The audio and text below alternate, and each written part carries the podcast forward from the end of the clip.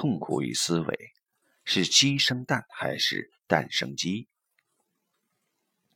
痛苦究竟是什么？譬如失去一个亲人，这是痛苦吗？不是，这只是一个事实。围绕着这个事实所产生的体验，才可能是痛苦。之所以说是可能，因为失去亲人并不必然带给一个人痛苦。例如，古代的哲学家庄子，他在妻子逝世后鼓盆而歌，即一边把瓦盆当鼓敲，一边唱歌。有人会师前来吊唁，看到庄子这样做，很不满。于是指责他说：“你的妻子和你同居，为你抚养子女，如今老死，你不哭就罢了，反而鼓盆唱歌，太过分了吧？”庄子说：“不是这样的。他刚死时，我何尝不悲伤？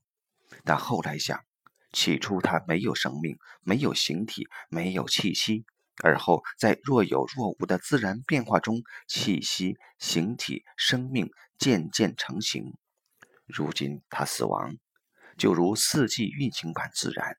他已安息在大自然的房间中，而我却在旁边大哭，这样就显得太不通达自然的命理了。不同的看法导致了不同的体验。作为一般人，若失去一个亲人，会认为对方彻底离开了这个世界，而且还认为死是一件不好的事情。所以，不仅会为自己，也会为这位亲人悲伤。但是在庄子看来，死和生一样，都是如四季运行般的自然现象，而且它也并非彻底没有了，它反而是安息在大自然的房间中，那又何必悲伤呢？看法和体验之间有着很复杂的关系。通常我们会不自觉地认为是事件导致了我们的体验，例如我们会认为是失去亲人这件事直接导致了痛苦，但很多心理学理论会认为不是事件导致了体验，而是你对事件的看法导致了体验。但是看法又是怎样产生的呢？对此，艾克哈特·托利认为。看法或者说是思维是用来对抗体验的。他在著作《当下的力量》中提出了向思维认同和痛苦之深这两个概念。他说：“我们不能承受痛苦之深，于是发展出了种种思维，并认为这些思维就是我，也就是将思维等同于自我。”最终令我们陷入思维的墙中，而不能活在当下，与当下正在进行的事物建立毫无障碍的关系。这听起来会有点复杂，简单说来就是：我们用思维来对抗痛苦，最终又爱上思维，这导致了种种问题。这样看来，思维和痛苦就成了。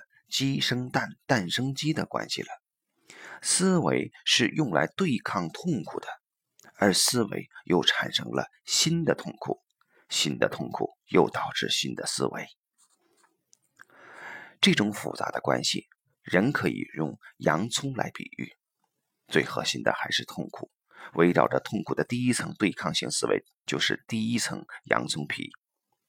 但你势必会发现，仅仅这一层思维并不能消灭痛苦。于是你又发展出第二层洋葱皮，但这还是不够。于是你又发展出第三层。不管我们发展出多少层洋葱皮，其实都是在使用同一个逻辑：我不要某些体验，并因而发展出了种种对抗办法。